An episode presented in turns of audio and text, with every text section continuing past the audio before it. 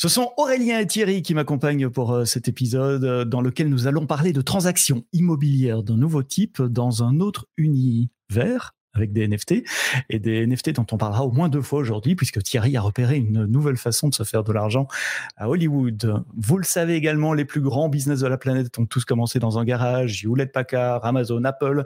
Cette fois-ci, c'est un Américain qui fait non pas des ordinateurs mais des processeurs. On voit que la pénurie de composants est passée par là et c'est Aurélien qui nous donnera le détail dans quelques instants. Les entreprises ne se cachent plus et à vous tendre des pièges à leurs employés pour tester leur comportement, mais vous verrez, il y a quand même un lien avec la technologie. Bonjour et bienvenue dans l'épisode 339 euh, des Technos. C'est le deuxième épisode euh, sans Marc à qui on passe notre bonjour et rassurez-vous, il sera de, retour derrière, derrière le micro et la caméra des Technos euh, très bientôt. Continuez de vous abonner, de cliquez sur la petite cloche. Euh, ça vous permettra justement de savoir quand Marc sera de retour, d'être notifié pour les prochains épisodes euh, des, des, des, technos et puis de nous laisser des petits pouces vers le haut, des petites étoiles, parce que comme euh, Marc a mal dire, c'est notre euh, seul euh, salaire. Aujourd'hui, je l'ai dit, c'est Aurélien des Hauts-de-France et Thierry du Haut de la Montagne qui sont les chroniqueurs de ce 339e épisode des podcasts. Messieurs, Bonjour, bonsoir. Tout le monde bonjour va bien Bonjour Sébastien, bonjour Aurélien. Ça va super bien. Je suis ravi de vous retrouver pour ma première en 2022. Ah oui, c'est vrai. Eh, bien, bonne année alors. bonne année. Ça énerve tout le monde quand on dit bonne année maintenant. Et Aurélien, de ton côté? Bonsoir euh, à tous. Euh, oui, bah moi je remplis. Hein. Je remplis hein, deux, deux, deux, épisodes de suite. Euh, après, je vais prendre un peu de vacances. Là. Il ça, ça, y a de la neige, tout ça. Je vais aller prendre un peu de vacances. Et tu nous promets différentes facettes de ton talent aussi, puisque ah. Aurélien était euh, l'animateur euh, de l'épisode précédent. Tu te retrouves sur le siège de, ouais. de chroniqueur. Euh, déclassé, là. Une nouvelle carrière s'offre à lui. Plein de commentaires, euh, essentiellement pour Marc euh, cette semaine. Euh, bravo euh, d'avoir assuré cet épisode malgré l'absence de Marc, nous dit euh, Blueman. Il y a Eric et Sombre Papa qui disent tous les deux la même chose. Ça fait bizarre un épisode sans Marc. Ben oui, après 337 épisodes, avoir une, une voix différente, ça, ça change un peu. J'espère que Marc reviendra beaucoup, nous dit Sébastien Boireau. vous avez assuré, nous dit All Moon, Marcel, Marcel Explorer. J'ose à croire que c'est un pseudonyme également, en tout cas pour Explorer. Euh, merci pour ce point hebdo toujours pertinent et sans prise de tête, que du bonheur. Merci pour vos commentaires, ça nous fait chaud au cœur, euh, ça nous fait très plaisir. On essaie de vous répondre, ou en tout cas au minimum de mettre un like sur, sur vos commentaires sur YouTube et sur les autres plateformes où vous pouvez trouver les techno. Sans plus attendre, nous commençons l'abécédaire de la semaine. Cette semaine, comme la semaine passée, il n'y a pas de jingle. On a discuté brièvement, est-ce qu'on va les faire à la voix ou pas? On les fait à la bouche. Je me sens pas l'âme d'un beatboxer. Mais la première lettre, c'est C, C comme Carrefour. Thierry, ça a attiré ton attention. Exactement, c'est comme Carrefour ou le titre qui aurait pu aller avec cette chronique quand un supermarché se paye du terrain virtuel en NFT. Alors euh, c'est Carrefour, effectivement la grande chaîne de magasins français que, que vous connaissez sûrement, même si comme moi vous n'êtes pas en France, qui innove et je dois dire qui, qui nous épate. C'est un peu le, le, buzz du moment hein, puisqu'ils ont dépensé ni plus ni moins. Alors je sais plus combien ça vaut en Mais je sais combien ça vaut en, en argent euh, comptant, j'allais dire, en, en euros. En vrai. Ils ont, ils ont, voilà, en vrai, euh, en vraie monnaie. Non, non, euh, je, je dénigre pas la, la, la, crypto. Attention, loin de moi l'idée. J'adore en plus ce, ce domaine déposer 300 000 euros pour acheter un terrain virtuel sur euh, sur un espace lui aussi virtuel, c'est quand même pas anodin. Hein, c'est c'est quand même une somme. C'est la, la, la directrice de la com digitale qui, qui était toute fière d'annoncer ça sur son Twitter pour dire voilà ça y est, on a reçu les clés de notre terrain. Pour le moment, il n'y a rien. Si vous allez vous balader du côté de Sandbox, puisque c'est la plateforme qu'ils ont choisie, eh bien, vous allez voir un, gros carré, donc de, je sais plus quelle surface, quelle superficie euh, achetée et aux couleurs de, Carrefour. Alors, qu'est-ce qu'ils vont en faire? Pourquoi ils l'ont acheté? Euh, Pourquoi avoir dépensé une telle somme? J'ai envie de dire qu'ils vont, ils, vont retrouver leur compte, hein, clairement. 300 000 euros, c'est c'est presque rien pour euh, pour une boîte comme Carrefour, surtout euh, au vu du fait de ce qu'on pourra y faire. Alors il y a pas mal de gens sur les réseaux qui se disent ouais, mais pourquoi vous n'êtes pas allé sur sur sur d'autres d'autres réseaux comme Robox, comme Decentraland ou les choses comme ça? Ben en fait peut-être que Carrefour joue la carte de la sécurité, puisqu'il y a, il y a euh, de l'argent qui a été levé encore plus par, euh, par euh, justement Sandbox. Donc ça a l'air d'être une entreprise, on va dire, qui, qui tient, qui tient le, le coup, qui, qui, tient sa promesse par rapport à ce qu'il propose. Donc encore une fois, ce sont des, espaces virtuels sur lesquels eh bien on peut se, retrouver à acheter du terrain. Ça passe par le hum, par la case NFT, hein, histoire de bien contractualiser l'opération. Puis j'ai pas de peine à imaginer ce que va faire Carrefour, puisqu'en fait j'ai l'impression de, dire que je pense hein, qu'ils vont euh, créer des rendez-vous exclusivement euh, sur cette plateforme pour, par exemple, lancer des promos, des actions spéciales, des choses comme ça. Et on va se retrouver peut-être à pouvoir acheter des choses qu'on ne pourra pas acheter euh, en magasin ou ailleurs.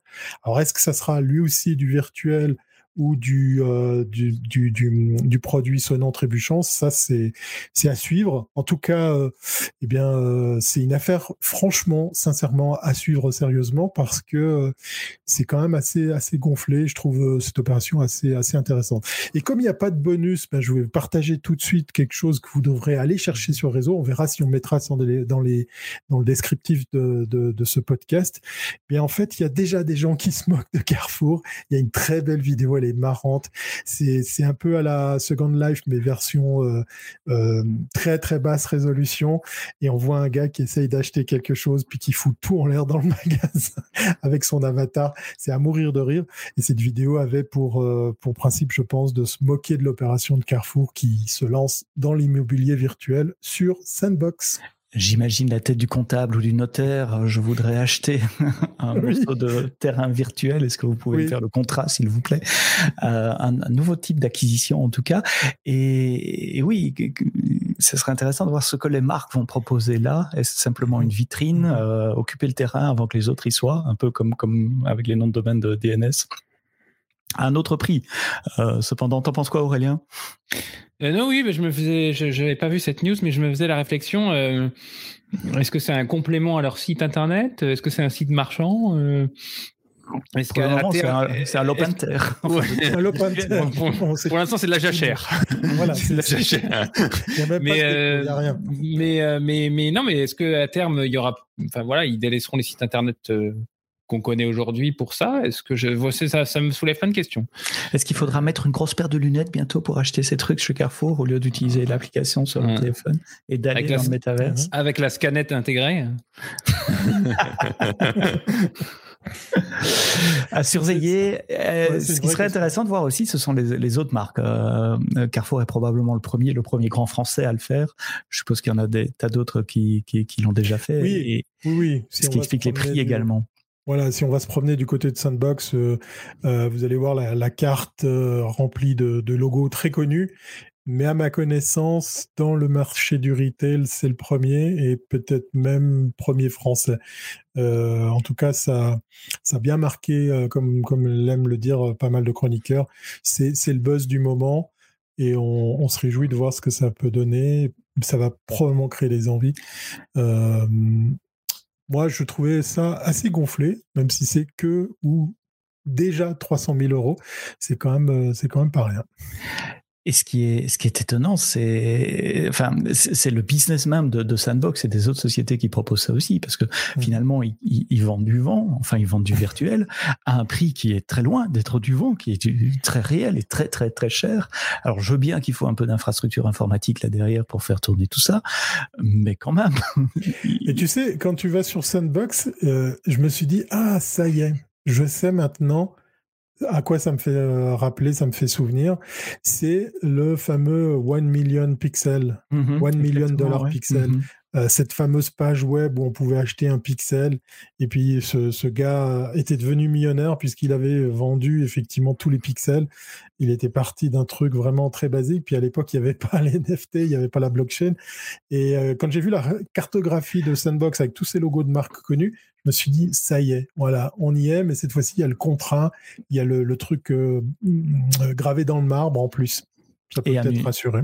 Et on peut amener des visiteurs euh, dans un univers en trois dimensions, ce qu'on pouvait pas faire sur le, le, 2 pixels. Je disais qu'il faut un peu d'infrastructure euh, informatique côté serveur pour faire tourner ça. Qui dit infrastructure dit euh, processeur, ce qui m'amène à la prochaine lettre dans l'abécédaire, avec des processeurs bah, qu'on doit plus nécessairement acheter, on peut les faire dans, dans son garage. Donc prochaine lettre, c'est D comme garage, ou comme do it yourself, qui est bricolage en anglais. Aurélien. Oui, euh, donc je remercie euh, Benoît, le chroniqueur euh, des technos, qui nous a relayé un petit article de Cory d'un jeune américain. Alors ça, franchement, j'ai trouvé ça passionnant. Un petit américain de 22 ans, Sam Zelouf, Z-E-L-2-O-F, qui a réalisé son voilà son, petit hobby dans, dans le garage de papa, c'est de fabriquer des circuits imprimés. Euh, et pas, et pas, enfin des circuits imprimés au sens PCB, mais des vraiment des, des, des, des microprocesseurs, des microcontrôleurs à base de feuilles de silicium. Donc il a réalisé son premier microprocesseur en 2018, alors qu'il n'était qu'en dernière année de lycée, euh, quand même chapeau, chapeau mhm. l'artiste. et puis euh, là, il a sa, sa version 2 euh, qui comporte déjà 1200 transistors. Alors moi, j'ai, enfin, j'ai été fouillé un peu, j'ai regardé la vidéo, 1200 transistors, le truc, il est j'ai je, je, du mal à vous estimer, mais c'est peut-être allez 2 cm à tout casser. Donc déjà, voilà, c'est déjà une, belle prouesse technique.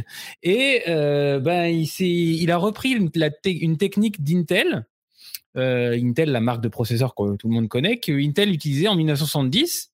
Euh, sauf que lui, bah, il est tout seul. Donc, il est dans son garage au New Jersey. Qu'est-ce qu'il a fait? Il, il s'est mis à acheter du matériel industriel désuet sur eBay euh, donc il, a acheté des, anciennes machines, des microscopes, euh, dont un, microscope qui était endommagé, euh, valeur 250 000 dollars. Lui, il l'a acheté 1000 dollars, il l'a retapé, et ça lui permet d'aller visionner bah, tous ces petits bricolages.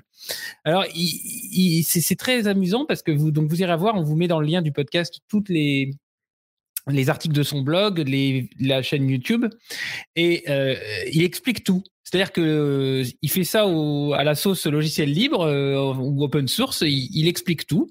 Il, il explique qu'il commence par dessiner euh, les gravures qu'il va devoir faire sous Photoshop. Alors donc voilà, enfin comme comme si vous dessiniez sous, sous, Photoshop vos, vos, petites couches de transistors. Hop, il découpe un petit morceau de silicium.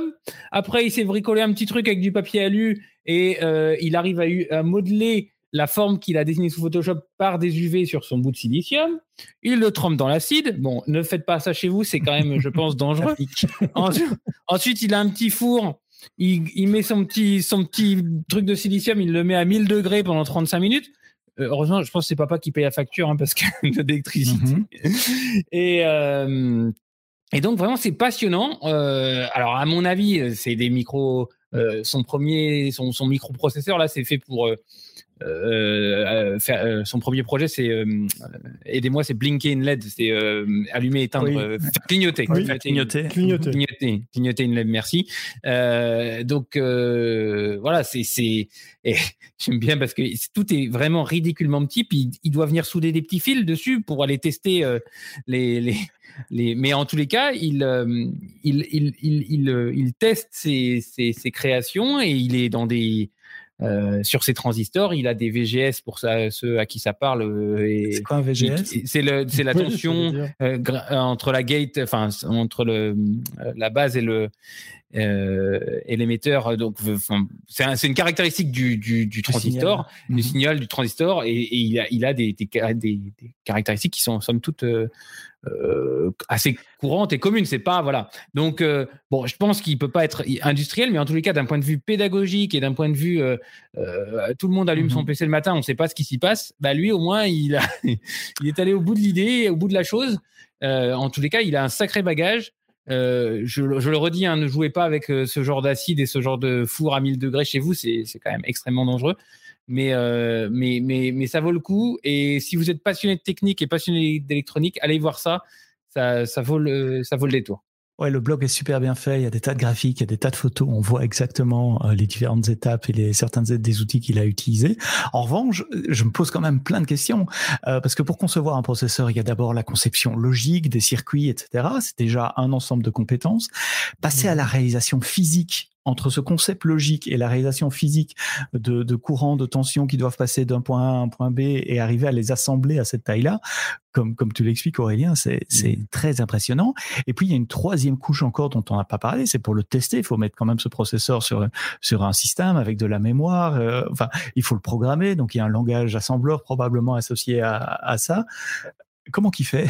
Bah, euh, Alors, sur tout l'aspect hard, je, tout, est, tout est documenté. Très bien expliqué. L'aspect soft, un peu moins. Hein. L'aspect assembleur, j'ai pas vu. Euh, mais, euh, mais, mais, en, mais en tous les cas, euh, partir comme ça de, de du silicium et, et aller rajouter des couches, parce qu'en fait, il part du silicium qui est le substrat du transistor et il rajoute des couches par au-dessus. Mm-hmm. Gra et, et, gravé, voilà, il faut pas que ça déborde, il faut pas que ça dépasse, il faut que ça respecte exactement l'endroit où ça doit être. Hein, c'est mm-hmm. vraiment je vous rappelle qu'aujourd'hui, je, dans les processeurs actuels, c'est de l'ordre du nanomètre. Hein. On, grave à la, on rajoute des couches de mhm. l'ordre du nanomètre, donc c'est extrêmement petit. Lui, il est peut-être pas à, ce, niveau-là, mais, mais en tous les cas, il, y, a, il, y a, il y a de l'idée et je pense que je n'ai pas vu hein, sur l'aspect assembleur, mhm. mais en tous les cas, il est, il arrive à, les tester. Il arrive, à les tester. en tout cas, il est de l'ordre du micron. Il parle de, particules de poussière à 10 microns qu'il faut enlever, d'où le microscope dont tu parlais avant. Euh, Thierry, une nouvelle idée de business pour faire dans le garage? Oui, oui, oui. Non, mais j'étais en train de me dire, euh, il y, avait, y avait Facebook qui m'avait rappelé il y a quelques jours que, il y a quelques années en arrière, j'étais devant un garage très célèbre euh, dans la Silicon Valley. Ça m'a fait sourire de me rappeler ce souvenir. Merci Facebook. Hein redoutable algorithme, c'était celui de Steve Jobs quand il avait commencé. Non, c'est, euh, je, ne sais pas, le, gars, il va à la pharmacie. Bonjour, j'aimerais 3 kilos de silicium. C'est pour faire des processeurs. Comment, comment tu t'achètes la, matière première? Parce que moi, j'aimerais me lancer dans le nucléaire. Alors, j'aimerais avoir des, bonnes adresses pour savoir où acheter la matière première. J'aimerais bien euh, essayer l'idée de. Si tu, sais les mettre, si tu sais les mettre en marche, par contre, en France, on peut être intéressé parce qu'il y en a certains, on en a pas mal. oui, et justement, c'est pour ça. Lui, lui, il fait les processeurs. Moi, je pense que je serais pas capable. Mais dans le nucléaire, je pense qu'il y a des débouchés, malheureusement, euh, au vu de, ce qui se passe. Non, c'est assez impressionnant. Quoi. C'est euh, l'ère du do-it-yourself. Il est, il est excellent. Moi, ça me, ça m'amuse de voir ça. J'arrive pas à voir aussi comment après il peut tester tout ça, comment il peut l'appliquer. Est-ce qu'il va se faire racheter par Intel euh, je, Voilà mais euh, moi, j'ai fait électronique hein, euh, quand j'ai appris mon tout premier métier. Et je suis épaté de voir ces vidéos où les mecs bricolent des, des, petits kits, euh, ils soudent des trucs même pas sur un circuit. Alors c'est un peu ah c'est contre nature pour moi parce que c'est dans l'air, tu vois, c'est posé comme ça, tu soudes direct le truc sur le, sur l'autre. Euh, mais j'adore l'inventivité et puis le partage qu'il y a autour justement de, l'idée que tout le monde puisse se mettre à faire par exemple de l'électronique. C'est un bricoleur hors pair, c'est un électronicien hors pair certainement, mais il peut y avoir des débouchés où ça restera de l'ordre du, hobby probablement. Et puis la carte de visite se faire engager euh, chez, un fondeur, chez un concepteur de puces probablement. Puis la compréhension, euh, enfin. Euh, comment enfin je sais pas, comprendre le process c'est hyper intéressant ou par ou par une université. Allez voir les, les, photos sur le sur le, les sites web. Les, les notes sont comme d'habitude dans, dans, les notes du podcast. Donc vous scrollez un peu sur votre application et vous allez voir dans, dans les notes. Les, photos sont assez impressionnantes. Jingle musique poum poum. Ça n'a rien à voir avec le, le, jingle originel. Mais ah, tout ça nous amène déjà à la lettre L L Mais comme, logo.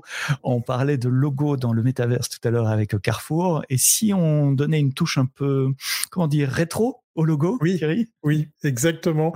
Alors c'est un petit peu frustrant, mais en même temps, je prends des risques puisque euh, d'habitude, il y a aussi le support vidéo, mais alors là, il va falloir euh, ben, soit ouvrir votre navigateur préféré, soit faire preuve de beaucoup d'imagination. Mais c'est une petite nouvelle que j'avais envie de partager avec vous, chère audience du, euh, de Les Techno, puisque elle, comme logo, quand un graphiste s'amuse avec les marques et le Moyen Âge, j'ai trouvé ça mais super drôle et ça m'a fait ça m'a fait penser que, ben oui, dans le monde du, visuel, du graphisme, il y a encore plein de choses à inventer. Vous imaginez un Starbucks, un Puma, un Lacoste, un YouTube, un Audi complètement revisité euh, à la sauce Moyen Âge. C'est encore plus travaillé, plus drôle qu'un Game of Thrones hein, pour donner un petit peu l'univers. Il y avait déjà eu des trucs comme ça à l'époque de cette série et ça m'a ça m'a franchement plu de voir le logo euh, Audi. C'est le seul que je pourrais vous décrire euh, pour vous l'imaginer très facilement vous savez, Audi, hein, les quatre cercles qui sont euh, entrecroisés, alignés à l'horizontale, bah, vous imaginez ça avec quatre roues de char dessinées presque un peu à la main.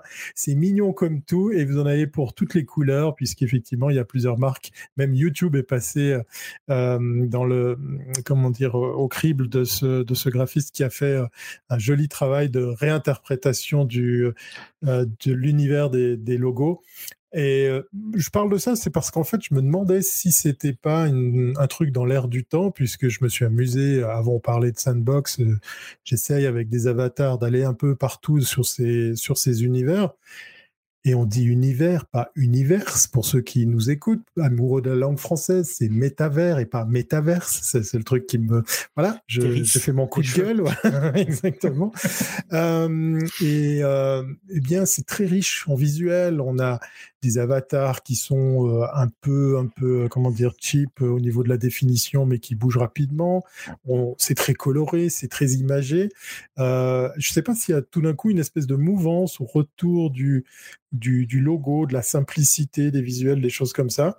Euh, je dis pas qu'il y a un lien direct avec les mondes virtuels, euh, mais avec ce qu'on vit à gauche, à droite, euh, comme justement les œuvres d'art qu'on peut trouver sur OpenSea euh, et qui sont vendues aussi en NFT, il y a quand même des choses très simples. Hein. Il, y a, des images très simplettes euh, faites de quelques pixels euh, qui sont qui sont proposés qui sont même achetés à des sommes astronomiques. Donc voilà, allez faire un petit tour là aussi. Il vous faudra euh, regarder dans la description pour trouver le lien. C'est mignon comme tout et moi ça m'a bien fait marrer. Euh, reste à savoir si un jour on pourra trouver un générateur de logo moyenâgeux pour un, usage X ou Y. En tout cas, moi, je serai le premier utilisateur de ce, de ce système. C'est un sujet éminemment visuel, donc encore une fois, allez voir les notes du podcast, cliquez sur le lien et allez voir euh, ça, c'est sur le site culte.fr où vous voyez vraiment cette, euh, oui, cette palette graphique, cet art graphique euh, moyenâgeux. Ce qui est amusant, c'est qu'on reconnaît les logos parce que j'ai fait le test tout à l'heure en préparant, en préparant l'enregistrement avec mon épouse et je lui ai montré les logos sans montrer les marques et elle me les a toutes dit, c'est poum poum poum, ils arrivent toutes. Non, Audi c'était pas évident, euh, mais on n'a pas de voix. Vous voyez, voilà, je sais pas. C'est parce que les, les, quatre roues sont alignées. Euh, alors, ah non, chez Audi, c'est aligné aussi. C'est, les, je confonds avec les anneaux olympiques ou c'est pas. Oui. Non, non, non, non c'est bien, c'est bien quatre roues alignées, ouais. Et, et, je crois de mémoire que ça a toujours été comme ça. Donc, quand on va rechercher dans les années 40 ou 50, premières Audi, plutôt 30, 30, et, 30, et, 30 et 40, les premières Audi, c'était déjà ça, ouais. C'est même plus vieux. En fait. Le logo de Windows, pour essayer de vous l'expliquer, c'est oui. une fenêtre évidemment en style roman, donc avec une voûte au-dessus, euh, coupée en carreaux, un peu comme des vitraux, avec les quatre couleurs euh, des, des, carreaux de, de, de Windows qu'on reconnaît, euh, qu'on reconnaît immédiatement parce que les couleurs sont les bonnes et dans le bon ordre évidemment. Amusant. Euh, je me demande parfois où vous allez les chercher. Aurélien, tu es sensible à l'art moyenâgeux euh, non, pas plus que ça. pas plus que ça. Sans commentaire, comme dirait Marc. Allez, sujet suivant alors. je retente le, le, oui, le, jingle. Et pas je ne crois pas que c'est ça que j'aurais fait la fois passée. J'ai une très mauvaise mémoire pour les, pour les jingles également. La lettre M comme Mano Mano, qui est une start-up, mieux qu'une start-up, une licorne française, et qui fait parler d'elle en matière de cybersécurité. Mais cette semaine, on va pas vous parler d'une faille de sécurité. Ah, enfin. J'en ai marre, moi, de parler des Non, non, mais alors c'est un article du mois de décembre, d'ailleurs. Je sais pas tout, tout récent, mais euh, assez complet, assez fouillé, et j'étais un peu surpris par ça. Et ça m'a, voilà, ça m'a ouvert les yeux sur euh, bah, un métier, un métier qui est euh, RSSI en français, responsable de la sécurité des systèmes d'information, ou euh, CI CISO, hein, CISO, euh, Chief Information Security Officer. Euh, je connaissais même, enfin voilà, je connaissais CTO, CIO, mais mhm. voilà, je, ne connaissais pas ces termes. Euh, donc en fait, c'est une interview du, du, du, responsable de la sécurité informatique de Mano Mano qui euh, bah, explique que euh, le trafic a énormément augmenté pendant le Covid sur leur plateforme. Donc c'est une plateforme européenne maintenant de, de, de, vente de jardinage, bricolage, articles en tout genre et qui est quand même très très bien référencé. On, quand on cherche, on tombe souvent sur ce sur ces, mm-hmm. ce marché. C'est marketplace, hein, c'est pas des je, je, crois que c'est enfin, essentiellement une marketplace. Ouais, ils mettent en relation des vendeurs et des acheteurs. Mhm. Oui. Et euh, donc, bah, il explique que bah, ils, ont eu de la chance parce que euh, le trafic a, a, est passé de, de a énormément augmenté pour atteindre 50 millions de visiteurs uniques euh, par mois ce qui est quand même voilà c'est une grosse voilà et que six mois avant le Covid ils avaient eu la bonne idée de migrer euh, sur le cloud AWS. Alors, je sais pas si c'est de la pub euh, qui se renvoie de la pub, mais en tous les cas, euh, pour lui, c'était c'était le, constat. Et que, ben, en, il y a deux ans, ils avaient eu que 1 million d'attaques sur leur serveur, et aujourd'hui, bah, ça, ils sont passés de 1 million d'attaques à 4 millions d'attaques avec ce, avec ce, ce, ce delta de, de, de, visiteurs en plus. Et donc euh, les espions, enfin les, les, les, les, hackers ou les gens qui attaquent les serveurs, ils cherchent quoi? Bah, Ils cherchent euh, à récupérer des infos, à récupérer, à faire du vol de données, à frauder. Euh, à, faire des manœuvres pour essayer de rendre les sites, les sites indisponibles. Enfin voilà, c'est des, des, processus, enfin des, des procédés qui, qui, visent à faire du mal à la société. Euh, et, euh, et, en plus, ben, comme c'est une marketplace, ils ont à peu près 800 employés. Sur les 800 employés, il y en a 400 qui sont des profils techniques, des développeurs, des gens, enfin des gens qui, sont, qui sont dans, la partie de, de, développement technique et donc qui sont, vulnérables, enfin plus vulnérables, on va dire, euh, à ce, à, aux attaques. Donc ce ciseau, il, il se considère, lui, comme, enfin, son équipe, il se considère comme un hacker éthique. Et donc, ils ont deux missions, deux grosses missions. Euh, la première, assez attendue, hein, c'est de, de, sensibiliser, de prévenir, de dire, bah voilà, vous, vous, euh, vous loquez votre session quand vous sortez de votre bureau, vous euh, n'utilisez pas des clés USB qui viennent de l'extérieur, enfin des, des choses assez bon sens. Bon sens. Mmh par contre, par contre, ils ont une, un deuxième, euh, une deuxième, euh, un deuxième axe qui est de piéger par des opérations de red teaming, red teaming comme euh, une, une équipe, rouge, voilà. Et ils se contentent pas de faire des simulations, ça va loin, parce que ils, ils essayent de piéger, euh, alors que ça soit du, du, du gars qui, enfin du, du, de l'employé qui est en, qui fait de la logistique, jusqu'au jusqu'aux euh, membres du conseil d'administration. Ils essaient, enfin ils, voilà, ils les ciblent et ils disent on va on va les avoir. Donc ils se servent uniquement des informations disponibles en externe, donc trouvées sur le web, le dark web ou d'autres. Et ben ils, ils disséminent dans l'entreprise des clés USB avec des ransomware. Ils font des intrusions physiques dans les bureaux ils envoient des petits messages de phishing, ils demandent par exemple, euh, ils, usurpent le, le, le, client mail du, du, responsable de la sécurité informatique et ils demandent euh, d'upgrader son, de mettre à jour son logiciel de, de, de, visio, de vidéo sur visioconférence, en l'occurrence c'était Zoom. Puis euh, bah, dedans, ils avaient mis une petite faille zero day et puis ils s'en profitent. Ils chiffrent, ils chiffrent le poste du travail, ils chiffrent le PC, mais par contre, ils ont la clé. Donc, euh, euh, donc c'est assez. Euh, enfin, moi, je ne sais pas si j'aimerais travailler dans une boîte où je sais que je peux me faire attaquer ou Bon, en pour de vrai ou pour de faux.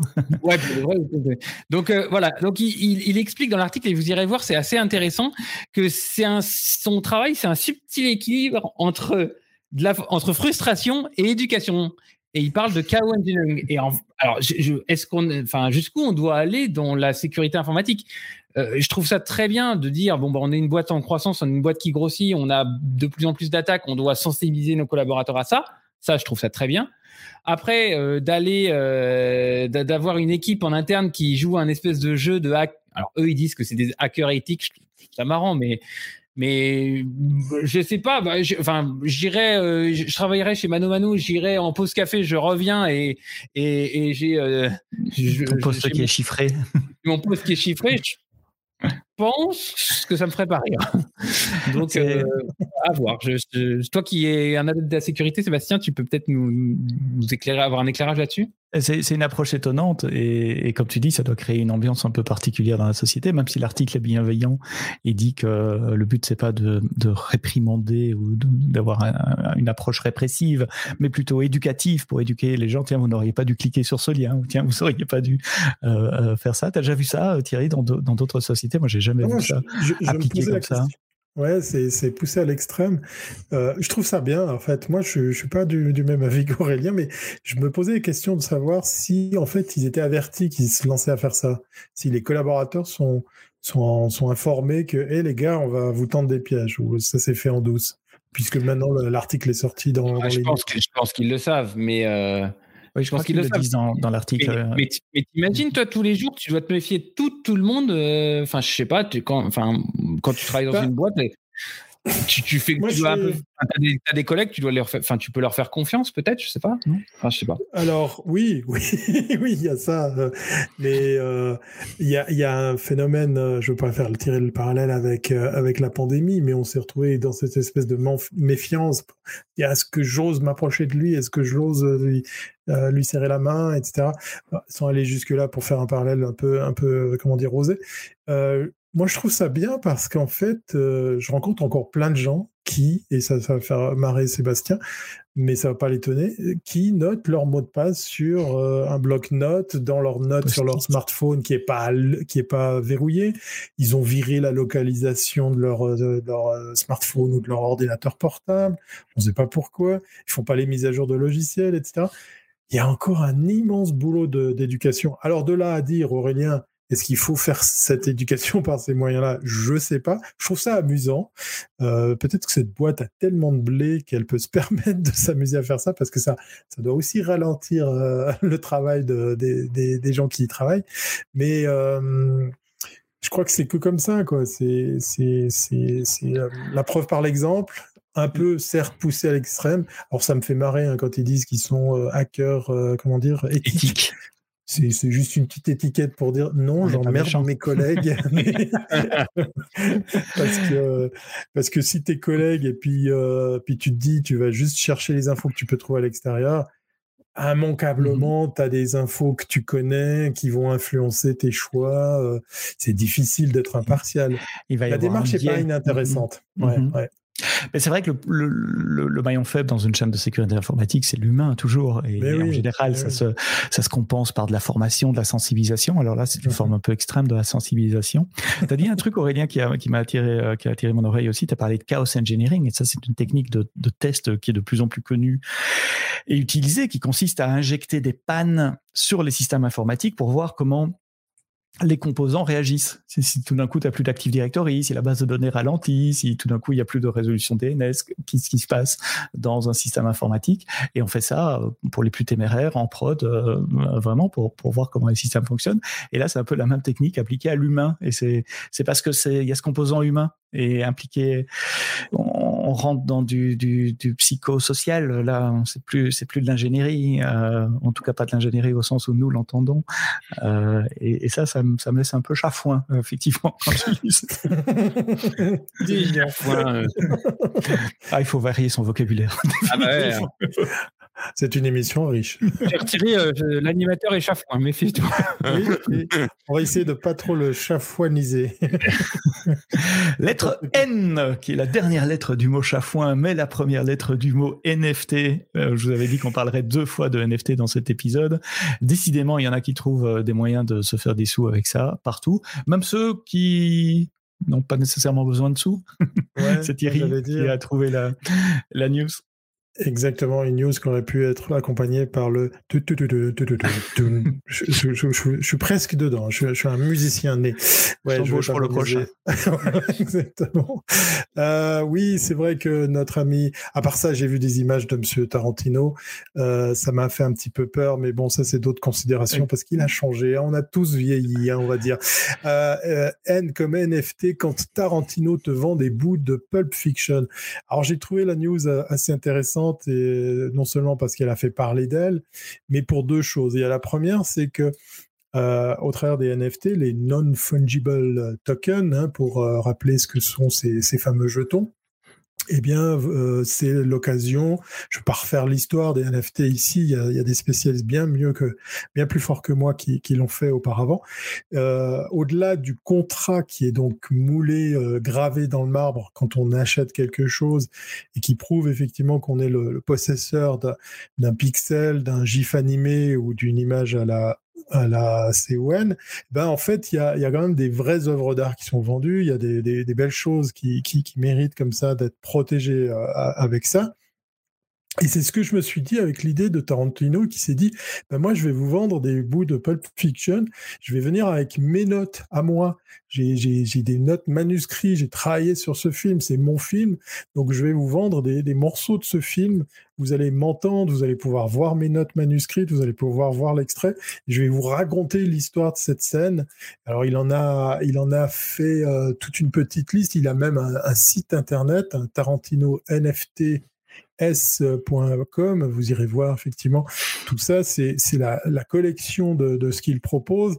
Il y a la fameuse petite vidéo où j'ai réalisé ô combien il avait changé notre ami et euh, il vient comme ça avec euh, une petite liste de, de, de ce qu'il propose. Une des premières séquences qui ont, qui ont été qui a été vendue, c'est la fameuse scène où euh, les deux protagonistes, hein, les deux les deux tueurs euh, parle de la différence du métrique et du euh, les mesures en pied ah. pour les fameux burgers, voilà, le, le Big Mac et, et puis le, le trois quarts. Enfin, je, je connais. Le quarter pounder. Voilà, exactement. Un quarter pounder.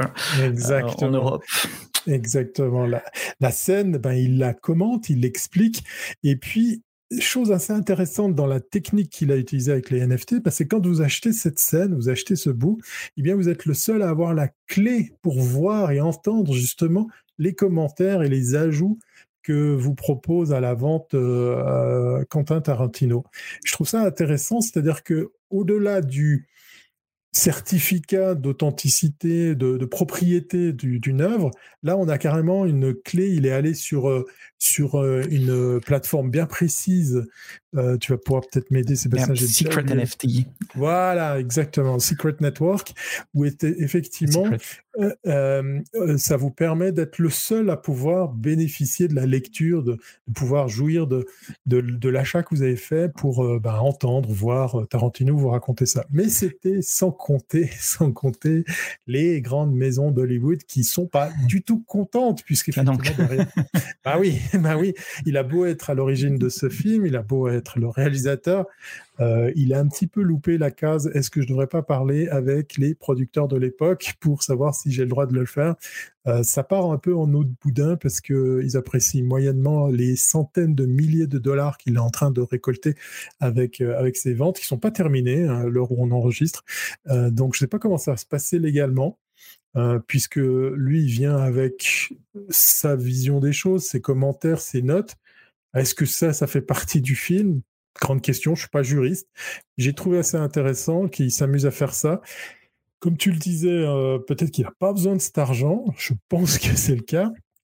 Alors quel est le but derrière? Je sais pas, mais en tout cas, il surfe bien sur la sur la, la mode qui est plus une mode hein, des, des, NFT, puisqu'on le rappelle, les non-fungible tokens ont vu le jour en 2015. Hein, ça ne rajeunit pas. Ah oui, ça fait déjà six ans. C'est vrai qu'on en a parlé pour la première fois, je crois, l'année passée ou l'année d'avant. Euh, en, pleine pandémie, en pleine pandémie. C'est elle qui a en fait provoqué l'intérêt justement ou le réintérêt euh, sur, euh, sur, sur, ces, sur ces tokens. Ouais. Alors j'ai plein de commentaires qui arrivent. Euh, euh, et effectivement, sur l'aspect légal, ça serait intéressant de voir qui a les droits du film. Et ça, c'est une histoire d'avocat, évidemment. Est-ce que c'est le réalisateur? Est-ce que ce sont les producteurs? Est-ce que c'est partagé? Enfin, c'est certainement beaucoup plus compliqué qu'on ne le pense. Et si euh, quelqu'un qui nous écoute s'y connaît un peu dans, dans, dans le mhm. domaine des droits de film, je serais super intéressé d'avoir votre votre point de vue en, en commentaire, notamment de, de cette vidéo sur sur YouTube, notamment. Euh, un autre truc intéressant, c'est que jusqu'à présent, les NFT, c'était un droit euh, de propriété sur une œuvre digitale, mais tout le monde pouvait voir l'œuvre digitale. J'ai un GIF, euh, on peut le dupliquer à des millions de copies, tout le monde peut avoir une copie du GIF sur son ordinateur, mais moi, j'ai le NFT qui dit que c'est moi qui suis le propriétaire de l'œuvre originale. Ici, c'est différent, parce qu'avec les secrets NFT et Secret Network, il y a un aspect chiffrement également qui fait que seul le propriétaire du NFT peut voir l'œuvre, ce qui change tout. C'est un peu égoïste aussi. c'est comme si tu avais la Joconde que chez toi et puis tu es le seul à pouvoir la voir. Voilà, exactement. Ouais, c'est les bêta la, la, grosse différence, c'est les métadonnées privées, euh, l'ownership, c'est-à-dire le, certificat de, voilà, qui, qui peut mettre, être, qui peut être privé, donc on peut ne pas savoir qui a acheté effectivement tout ça.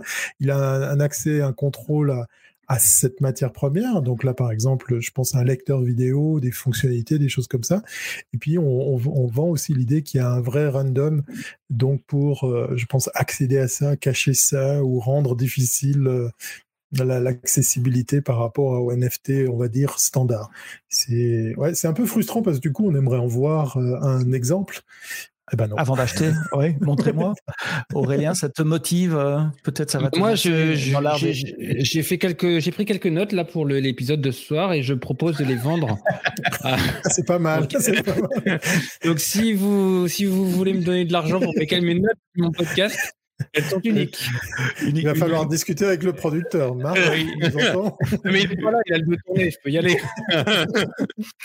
uniquement les interventions d'Aurélien, qui seront vendues par petits bouts aux heureux propriétaires euh, des NFT. Non, mais enfin. J'ai plus besoin d'argent que Tarantino, hein, si ça peut. D'accord. Alors ça, c'est l'autre commentaire. Tu en as touché un mot, Thierry aussi. C'est mais pourquoi il fait ça? Enfin, déjà il fait le boss, donc c'est peut-être déjà un bon moyen de, de, régénérer des revenus ou des revenus euh, dérivés pour euh, pour euh, pour Pulp Fiction qui va verser 30 ans, non quasiment? ouais, je crois que j'ai même vu un chiffre plus haut. C'est vraiment essoré le film. Hein, pour... ouais, non, c'est ça qui est fou, c'est qu'on va on va très très loin. Ouais. Donc ça, c'est presque un côté mesquin des, des maisons de, de, prod de l'époque pour dire euh, euh ouais mais quand même t'aurais pu nous en parler, euh, on n'est pas content, etc. Ouais, je, je sais pas quoi en penser. Hein, de, vu l'âge du film, hein, puisqu'on rappelle que c'est pas. Ah, dans 15 ans, il y a le procès et dans 30 ans, il y a les verdicts, donc c'est bon. Oui. Et je suis content, Thierry, que tu nous aies rappelé cette euh, scène du, du hamburger et des, des, métriques euh, quand ils sont dans la voiture et qui parlent de ça et qui se terminent en disant je sais pas parce qu'il n'y a pas il y a pas de quarter pounder chez McDo en France. C'était cette scène qui commençait, si vous vous souvenez, où, où, où euh, j'ai toujours des trous pour les acteurs, euh, c'est pas grave, où il explique qu'on dit en France, on dit le euh, Big Mac euh, mhm. avec le, mhm. le euh, un, un, petit un petit cours de français dans le, au début de, de, de, ce film. Jingle Thierry, tu es notre jingle man. Et la lettre O comme les Jeux Olympiques, les Jeux Olympiques qui commencent aujourd'hui, si je ne me trompe pas. Nous enregistrons ce, ce podcast jeudi 3 février. Donc si c'est pas aujourd'hui, c'est demain. Ouais, je pense qu'on est à J-1. J-1, c'est le cas de le dire, oui. J comme les Jeux Olympiques également, en Chine, et des Jeux Olympiques qui seraient synonymes d'espionnage plus que d'habitude, peut-être. C'est toujours Thierry qui, qui garde la parole. Oui, franchement, là, c'est haut comme olympique. Quand euh, Jeux olympiques riment avec espionnite aiguë, bon, ok, la rime n'est pas réelle, vous l'aurez compris, mais en gros, euh, les sportifs des Jeux olympiques d'hiver euh, à Pékin seront méchamment surveillés. Il y a déjà pas mal de choses qui se disent aussi en dehors du, du, du, parterre de, de de, sportifs. On va revenir sur les sportifs eux-mêmes. Alors, les sportifs qui sont euh, amenés à aller à Pékin, les pauvres, eh bien, ils sont conviés à utiliser une application qui va leur faciliter la vie. Alors, elle n'est pas nouvelle, hein, elle n'est pas sortie là il y a deux jours. Euh, ça fait quand même quelques temps qu'on en parle, mais simplement, elle revient sur le devant de la scène. Je crois qu'elle s'appelle tout simplement euh, My Jeux Olympiques quelque chose. Enfin, je vous la fais courte, mais ça ressemble un petit peu comme ça. On vend l'idée que l'app, elle va vous servir à vous faciliter la vie, les déplacements, euh, trouver les infos, etc. En soi, ça part d'une bonne idée. Hein. On rappelle qu'il n'y a pas tout le monde qui parle le mandarin, donc euh, pourquoi pas. Mais euh, quand on sait qui est derrière la production de cette, cette app, ben ça, ça tique un petit peu, puisqu'effectivement, c'est My de 20, 2022. Voilà, l'application s'appelle Mon 2022.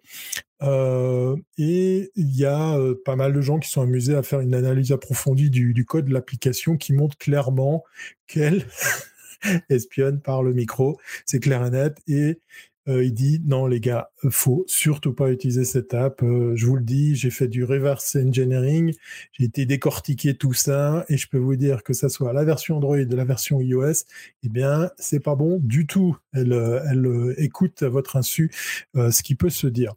ça amène plein de questions. Pourquoi elle a passé le cap du store Android? Alors là, on peut mm pouffer de rire parce que y a n'importe quoi qui va sur Android. Pourquoi elle est sur iOS? Alors là, on peut se marrer un peu moins parce que là, c'est quand même un peu plus, strict. Puis en même temps, euh, ben, euh, vous l'avez vu, hein, il y a pas mal de pays qui ont dit, ben non, on va pas, on va pas en Chine. Hein, pour d'autres raisons, hein, on va boycotter euh, cet événement. Donc il y a l'Australie, les États-Unis, il y, a, une longue liste de, de, pays. Je l'ai malheureusement pas là. On va, on va se focaliser sur l'app. Et puis cette app, elle n'a pas fini de nous étonner puisqu'effectivement, on imagine, tu es sportif, hein, par exemple Aurélien, moi je sais que tu, es, tu adores le, le, le saut à la perche, et donc du coup euh, tu excelles dans ce sport, ben, tu, avant de prendre ton bus pour aller euh, ben, faire. Surtout aux Jeux Olympiques d'hiver, quand il y a de la neige, c'est plus drôle. Exactement. tu peux plus facilement atterrir. C'est la, la, la liste. tu as le droit de garder les skis pour faire le à la perche. Euh, bah, tu fais quoi? Bah, Peut-être tu vas laisser ton smartphone dans le vestiaire ou chez toi. Eh bien non, grave erreur. Il faut surtout pas faire ça, puisqu'en fait, en plus euh, d'espionner, ben, ce téléphone va faire d'autres choses. Et bien évidemment, il est équipé de plein de mots interdits si tu t'amusais à balancer des choses sur les réseaux sociaux. Alors, il y a des pays qui ont décidé, pas à cause de cette application, pour d'autres raisons, hein, parce qu'on rappelle que la Chine a comment dire, une version différente des droits de l'homme. Hein. je ne vais pas faire mmh de la politique ici, mais vous l'aurez compris, c'est un peu chaud. Mais ça aide pas hein, dans cette période de, de, voir, de tomber sur cette news.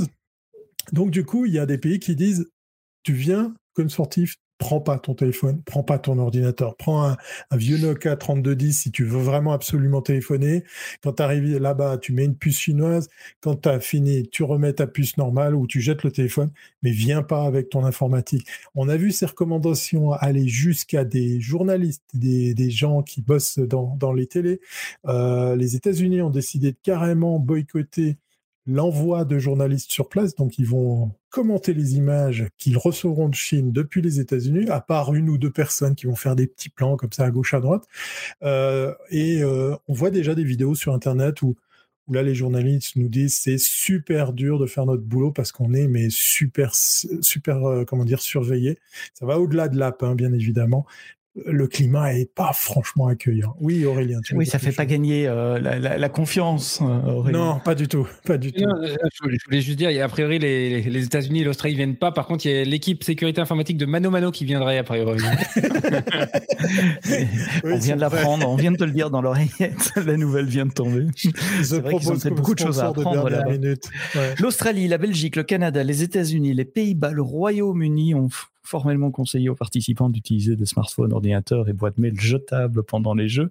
Et alors, il n'y a pas que cette application My 2022, il y a aussi, ils fournissent très gentiment un antivirus et un VPN pour pouvoir contourner, ah oui. pour pouvoir contourner le, le, grand firewall, la grande faille euh, électronique. C'est vrai, quand on est en Chine, on n'a pas Facebook, Twitter, tout ça, ça répond pas. Hein, c'est bloqué. Et donc là, pour permettre aux, athlètes de rester en contact avec, euh, avec leur pays, ils proposent un VPN qui permet de contourner ces protections. Et donc, évidemment, sur un VPN, on peut sniffer le trafic euh, à sa guise quand on possède le serveur VPN. Euh, je me posais une, question pendant que... Mais, alors, quand tu as parlé de journalistes, ça a peut-être un peu plus de sens, quoi, que ça reste des journalistes sportifs, ce pas nécessairement des, des grands dissidents ou, ou, des gens qui vont parler de politique. Mais ça sert à quoi d'espionner un, un, un athlète euh, de saut à la perche.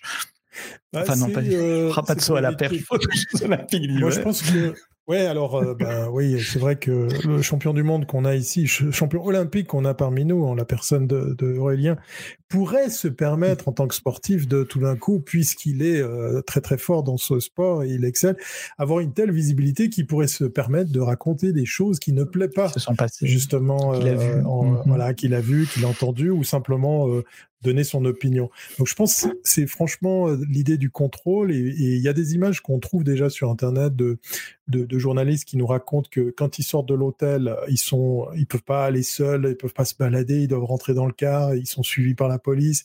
Quand tu arrives dans un truc, tu refais ton test PCR.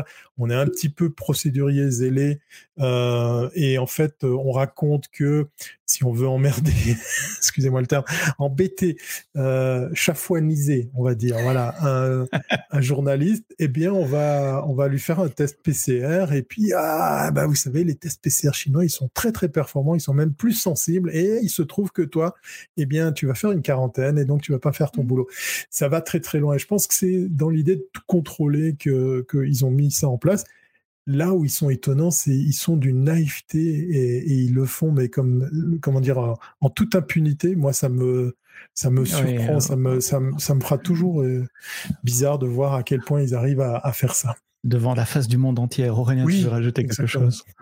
Ouais, je, bon, moi, je, je, je, regrette un peu parce que le, euh, il y a des athlètes, euh, ils feront pas 50 000 Olympiades.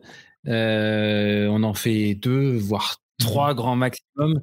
Euh, c'est voilà, euh, participer aux Jeux Olympiques, c'est c'est quatre ans de sacrifice minimum, si ce n'est plus, et, on va un peu gâcher la, fête de ces gens-là qui puissent pas communiquer avec leur leur famille, leur entraîneur, leur mmh voilà, c'est hyper dommage. Et alors que euh, voilà, euh, une victoire, une médaille, ne serait-ce qu'une médaille, une participation olympique, c'est on a envie de la partager. C'est le d'une vie. Hein. Enfin, je, je, peux, un peu en parler, mais mais ah, c'est pour ça que t'es pas parti en fait. Voilà. T'es, déçu, on sent la déception. Ah ouais, du coup, voilà. ah, j'étais euh, sauteur à la perche, j'ai, pris chroniqueur euh, au techno. Il y a certaines sociétés qui interdisent en permanence à leurs employés de prendre du matériel électronique quand ils vont en voyage d'affaires en, Chine. Euh, je sais que moi, si je dois aller en Chine, je dois prendre un laptop de, remplacement et on me conseille très fort de prendre un, portable séparé du mien aussi, de ne pas laisser les portables dans les chambres d'hôtel, de le prendre avec nous, même pour aller manger, etc. Euh, on a toute une série de, procédures à suivre pour une liste de pays dont, la Chine fait, fait partie. Rien à rajouter? On passe à la lettre suivante. Thierry, jingle et la lettre suivante, c'est la lettre S comme Sigfox. Sigfox qui est en redressement judiciaire. Euh, Aurélien, rappelle-nous déjà, c'est quoi Sigfox alors Sigfox, euh, bah c'est les. Alors là, je, on va, on, attaque les news un peu chaudes de, l'épisode. Donc Sigfox, c'est un peu la, la, news de la semaine. Euh, C'était une, une, entreprise, enfin c'est toujours une entreprise toulousaine euh, qui a été assez précurseur, hein, euh, créée en 2010, et donc le 26 janvier, euh, le tribunal a décidé de la mettre en redressement judiciaire alors Sigfox, qu'est-ce qu'ils font? Ça a été l'un des premiers à faire des réseaux pour l'IoT, l'Internet des objets. Euh, leur réseau s'appelait 0G, s'appelle toujours 0G. Euh, c'est un réseau longue portée, propriétaire et extrêmement bas débit. Euh, chaque message ne doit, doit être encapsulé dans 12 octets. 12 octets, c'est pas beaucoup. Pas grand chose. Mais voilà, y a, vous avez euh, dans nos villes, dans nos campagnes, partout dans, dans 75 pays, hein, et avec 75 opérateurs, du, du matériel Sigfox, du matériel, pardon, euh, du matériel IoT qui communique sur le réseau 0G de Sigfox euh, pour un coût de environ 2 euros en moyenne par an. Hein, voilà, donc c'est aussi les quand on est quand on est bas débit et, basse consommation, enfin les, les, le coût de, de, de, la de moi de la communication. La communication. est voilà très très. Alors il n'y a eu que 20 millions d'objets connectés qui sont sur le réseau Sigfox, alors mhm. que normalement voilà il devait y avoir beaucoup beaucoup plus. Et pourquoi? Bah, Parce qu'en fait euh, ces dernières années, je pense à partir de 2000 2015-2016, il y a eu euh, énormément de concurrence, euh, notamment avec les opérateurs, euh, les, les opérateurs télécoms, Bouygues Télécom qui a qui a créé la, le, LoRa, hein, LoRa qui est mhm. un, un réseau Mmh. avec beaucoup de, de, de, de, Maintenant, on parle des compteurs communicants, des choses comme ça. Donc, tout ça, ça, ça commence à se faire sur des réseaux qui sont des réseaux que, sur lesquels vous pouvez pas vous connecter, mais que les, les, l'IoT, enfin, sur lesquels l'IoT Ouais, le, le LoRaWAN, c'est typiquement des, des, réseaux longue distance euh, que, qu'on peut utiliser dans le contexte de smart cities pour euh, tracer des bus ou des capteurs euh, à, l'échelle d'un quartier. Des compteurs, des compteurs de. Voilà, Et donc, en fait, le, le gros problème, c'est que ça a été. Ils, évoquent le fait que bah, le Covid, la pénurie, le, le, Covid d'une part et la pénurie de composants d'autre part a fait que la, la tech n'a jamais vraiment décollé. Euh, et qui devait avoir euh, des gros marchés, notamment en Chine avec euh, Unicom, et ça ne s'est pas fait ou pas fait dans les conditions qu'ils voulaient. il y a quand même 350 employés à, à, Toulouse. Et puis bon, bah il y a eu voilà une petite valse des, des managers, des, des fondateurs qui, qui sont partis. Euh, il, y a, eu un nouveau CEO qui a voulu reprendre le truc, mais ça s'est pas super bien passé. Donc euh, voilà, c'est un peu la nouvelle triste. Il y a bon, c'est comme vous savez, un hein, euh, redressement judiciaire, ça veut pas dire que c'est fermé. Il y a une période d'observation. Il y a des repreneurs qui vont déposer leurs offres potentiellement, c'est pas obligatoire, mais potentiellement. Euh, et, mais, mais voilà, c'est une techno française, c'est une techno, comme je le dis, c'était un peu le premier sur le marché. Et c'est peut-être le premier qui paye un peu les pots cassés euh, parce que la, le, le, développement s'est pas fait. Et puis, je, voulais juste, je voulais euh, profiter de cette news pour en glisser une autre petite. Il y a aussi Quant, le moteur de mhm. recherche français. Euh, ah oui. De Google, je sais pas si vous avez vu, qui aussi, il y a des articles dans la presse. Ça sent pas, ouais, ça sent pas très très bon. Euh, je sais pas si c'est en redressement, mais en tous les cas, c'est ça cherche des repreneurs. Voilà. Effectivement, c'était deux, deux flagships de, de, de, de, sociétés très visibles sur le marché français qui ont annoncé euh, coup pour coup comme ça euh, à quelques jours d'intervalle leurs difficultés. Euh, c'est évidemment triste pour, pour les, les, 350 personnes qui y travaillent et, et les familles. Euh, bon, comme tu as dit, c'est pas encore euh, fermé. Est-ce que la technologie va manquer? Enfin, je veux dire, euh, tu, as dit c'était c'est une des premières sociétés à, à, fournir des solutions dans ce domaine-là. Depuis, il y en a eu beaucoup d'autres. On a parlé de LoRaWAN qui est en train de se généraliser pour le moment, et bien que ce soit une technologie française qui se généralise un peu partout et pas que pas que en France. Euh, Est-ce qu'ils payent pas justement ce ah, Je pense que c'est ça. il, y a, il y a eu à mon avis, énormément d'invest au départ et puis le, le marché est devenu hyper concurrentiel. Et euh, vous avez euh, aussi l'alliance Wise, euh, notamment les, mhm. les, compteurs de gaz en France. maintenant, ils passent par ce genre de truc. Et il y a des technos qui sont vraiment, vraiment sympas. Aujourd'hui, pour prendre le cas de, de je crois que c'est Gaz de France, ils sont capables de passer avec une voiture dans votre rue ah, euh, alors il y a une vitesse limite, mais qui est à 25 ou 30, 20, 20 ou 25 km/h. Non, 25 en ville. Voilà, 25 et, et, et, en fait en passant juste euh, sur le pas de votre porte, ils sont capables de réveiller le compteur, relever le compteur et, et du coup, bah, je sais pas si vous vous rendez compte, hein, le, le, le coût que c'est pour ces, ces sociétés-là d'avoir quelqu'un qui fait du porte-à-porte. Euh, vous êtes là, vous n'êtes pas là donner accès à votre compteur, relever, machin. Mhm. Enfin, vous vous rendez pas compte le coût que c'est le fait de mettre ces compteurs communicants et d'utiliser ce genre de réseau qui ont des fonctionnalités, et Sigfox en avait et les autres en ont d'autres. Euh, qui, qui, sont en train d'ailleurs d'être normés, hein, toutes ces fonctionnalités-là, euh, c'est un, un, gain de, de, de économique énorme je me posais justement la question du compteur de gaz, parce qu'effectivement, je reçois ma facture de gaz euh, sans que personne ne vienne jamais relever mon compteur. Donc, je suppose qu'il est communicant. Et quand je vois en France le bruit qu'il y a sur Linksy, les compteurs électriques communicants, pourquoi personne ne parle des compteurs de gaz communicants? C'est euh, deux poids, deux mesures. Euh. oui, oui, oui, oui, je, bah, ne saurais pas répondre, mais mais, mais euh, bah, de toute façon, moi, j'ai un Linky et j'ai aussi un compteur, un gaz, un compteur de gaz communicant. Et je crois, euh, sauf erreur de ma part, que euh, on peut avoir les relevés à J plus 1 ou J plus 2 de la consommation, je mhm. crois. Hein, ouais. après, je sais pas réellement pourquoi les gens qui sont levés pour Linky, c'était c'était pour quelle raison? Pour du traçage non, je crois que c'est aussi l'histoire de ouais, je suis malade, il y a les ondes. Les ondes euh, dans la maison, ouais. je, l'ai vu même. Et euh, ils, passent par le courant porteur, eux, par contre. ça, passe par, euh, ça, passe par, les ondes. Par les ondes? Ah bon, ok. Je, crois que c'est la radio. Euh, ouais, c'est ça. C'est le, le, problème qui serait cité, c'est le fait qu'il y aurait des, des gens, comment on appelle ça, radio. Électrosensibles. Électrosensibles, voilà. Bon, ben, Thierry en Suisse, l'IoT, Sigfox, la 0G, ça te parle? Bah, C'est une triste nouvelle, et puis j'apprends ce que c'est un redressement judiciaire parce que je ne crois pas que ça existe chez nous, parce que quand une boîte coule, elle coule. On est très brut chez nous. Ah, ça va pas? Bon, ben on ferme, salut. on, attend six mois, après on peut reconduire six mois, et puis. Euh, bah, je, mais... je me posais la question dans cette news si en fait il n'y a pas aussi de la concurrence euh, implicitement qui arriverait par la 5G, puisqu'on a ce nouveau réseau sur lequel on peut faire des choses qui vont plus vite, qu'on peut mettre plus de, de, data et puis que ça ne coûterait pas forcément cher. Euh, pas nécessairement dans un contexte IoT, euh, Aurélien. Oui, bah c'est surtout une, une, contrainte de consommation. Euh, les, les, les, réseaux IoT sont vraiment dédiés à des très faibles quantités de data et surtout avec des choses, des, des, des, des, dispositifs qui sont, voilà, Mais on soit, d'énergie, font soit de l'énergie à soit qui sont sur des piles ou batteries.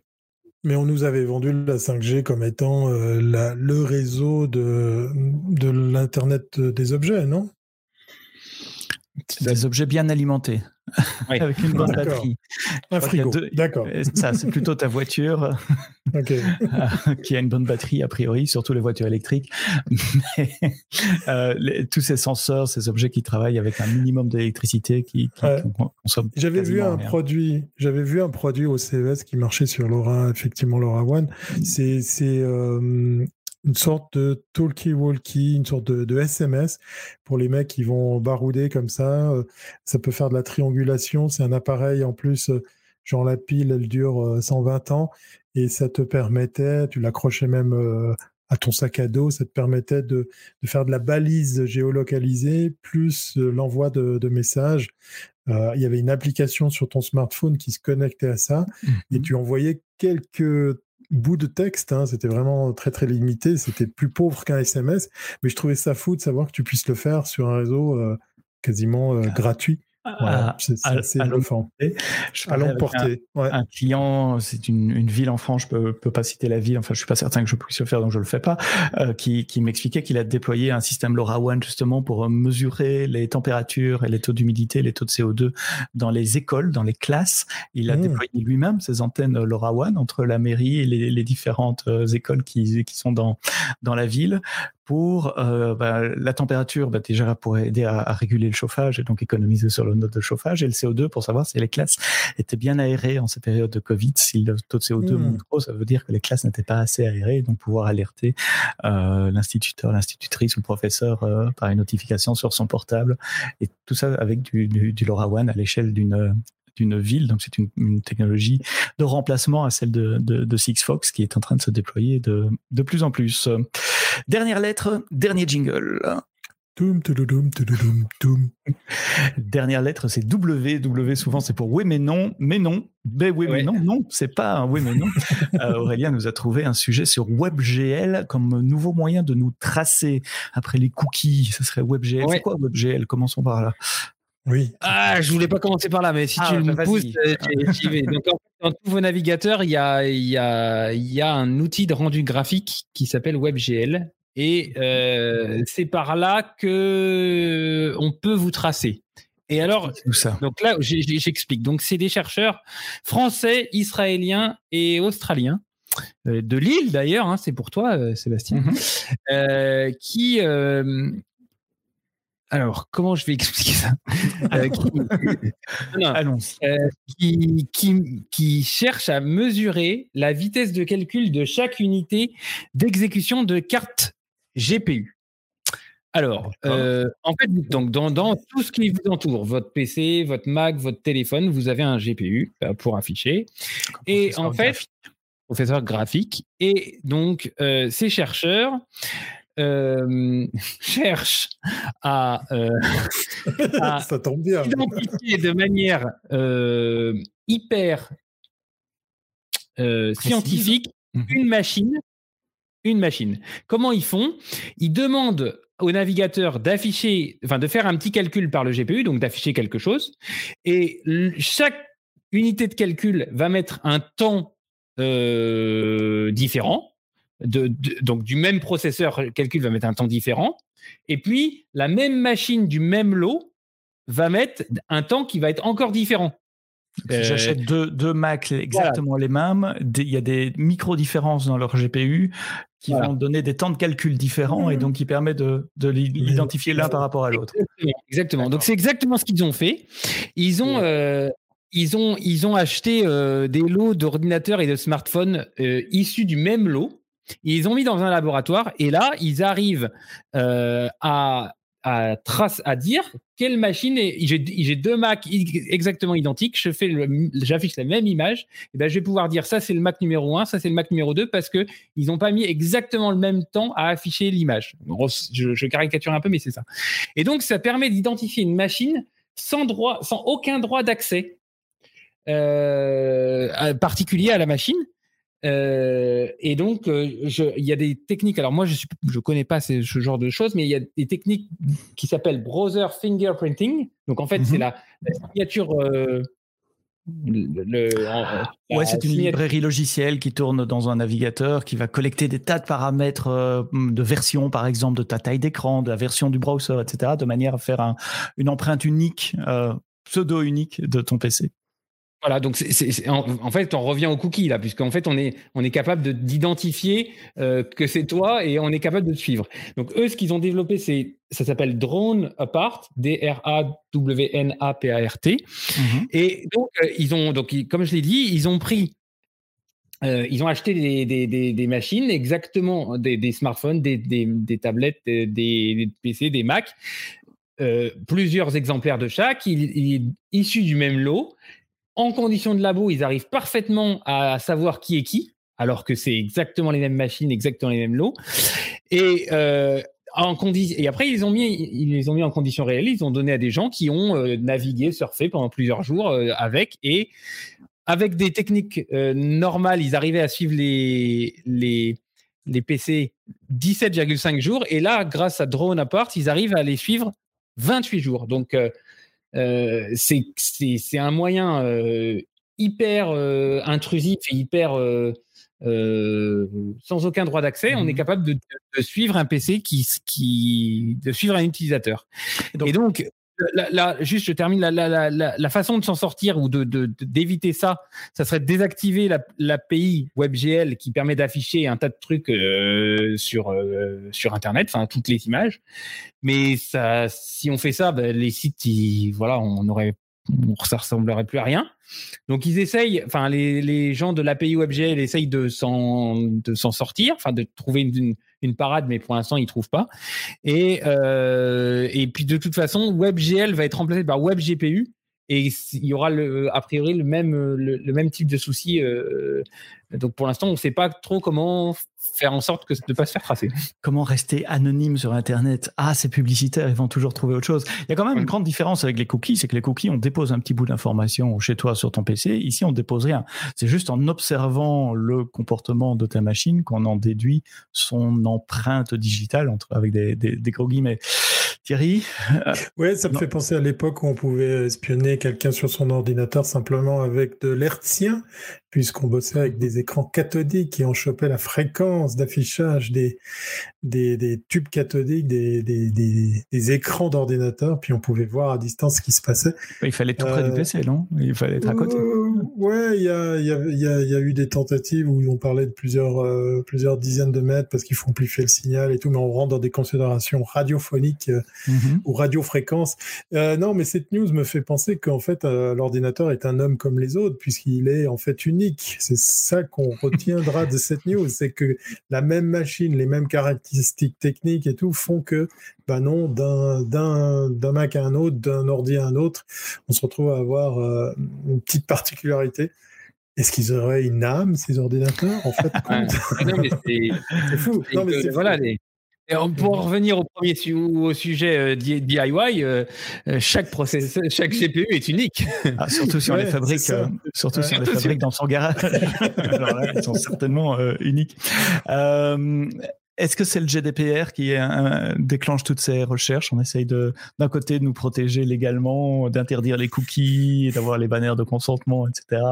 je non, mais je pense qu'il faut poser la question à Mano Mano peut-être. Ou alors débranchez votre écran. Votre... et puis on peut lier cette news également au projet de Google. Vous savez que Google avait dit on va arrêter les cookies, on a bien compris, vous n'aimez pas ça. Ils avaient lancé le projet Flock euh, il y a quelques temps, qui a du, des plombs dans l'aile, euh, sans, sans, faire de mauvais jeu de mots. Et ils viennent avec un nouveau système qui s'appelle Topics, je crois, mais qui, qui n'a pas l'air d'être mieux, euh, de mieux démarrer que, que, que Flock. Donc c'est intéressant de voir comment différents groupes, que ce soit des chercheurs comme, comme, comme tu l'as dit Aurélien, ou les groupes commerciaux qui ont tout intérêt à le faire essayent de résoudre le même problème de façon euh, différente. Oui, pour la news de Google sur euh, Flock et Topic, je vous renvoie à l'épisode précédent parce que comme j'étais animateur, je me souviens. ah, très très fort. Quel professionnalisme. Non seulement il est doué en saut à la perche avec les skis au pied, mais en plus il assure pour faire le relais de l'épisode précédent. Et j'arrivais plus à me souvenir où j'avais entendu euh, cette news et je me souviens maintenant. Eh bien voilà. Aurélien, présentateur euh, radio et, et sauteur à la perche. Ouais, exactement. Ceci clôture le 339e épisode des podcasts euh, Les Technos. Aurélien Thierry, euh, on vous retrouve très prochainement, messieurs, euh, d'un côté ou l'autre du micro. Oui. On ne sait pas encore pour, pour, pour, pour, la semaine prochaine comment ça va se passer. Merci d'avoir été avec nous jusqu'au bout. N'oubliez pas de vous abonner, vous réabonner, d'en parler autour de vous. Rendez-vous la semaine prochaine pour un prochain épisode. Ciao, ciao.